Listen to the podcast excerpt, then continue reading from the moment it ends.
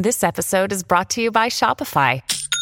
Forget the frustration of picking commerce platforms when you switch your business to Shopify, the global commerce platform that supercharges your selling wherever you sell. With Shopify, you'll harness the same intuitive features, trusted apps, and powerful analytics used by the world's leading brands. Sign up today for your $1 per month trial period at shopify.com slash tech, all lowercase. That's shopify.com slash tech.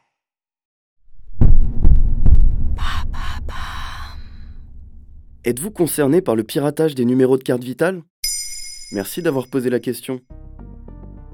Plus de 33 millions de Français, soit quasiment la moitié de la population, sont concernés par un vol de données. Le vendredi 9 février 2024, le parquet de Paris a annoncé que les entreprises Viamedis et Almaris, deux géants de la gestion du tiers payant pour des complémentaires santé, ont été piratés.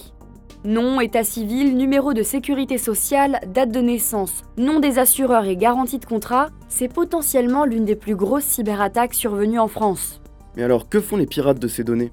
Alors, le numéro de sécurité sociale en lui-même ne présente pas de réelle valeur, mais son utilisation peut permettre aux pirates informatiques d'élaborer des attaques de plus en plus précises.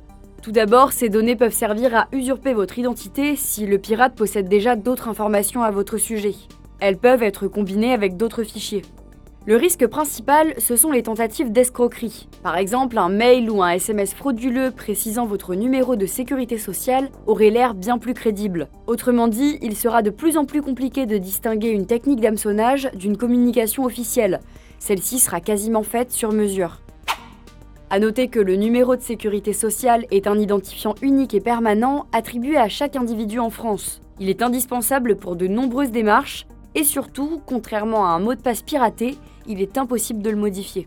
En revanche, pas de panique, la Commission nationale de l'informatique et des libertés précise que Les informations bancaires, les données médicales, les remboursements santé, les coordonnées postales, les numéros de téléphone, les adresses électroniques ne seraient pas concernés.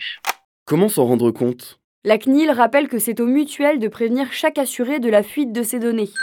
De votre côté, vous pouvez régulièrement regarder vos mails, vos spams, ainsi que votre espace personnel sur le site de votre complémentaire santé, pour savoir si vous avez reçu un message d'alerte.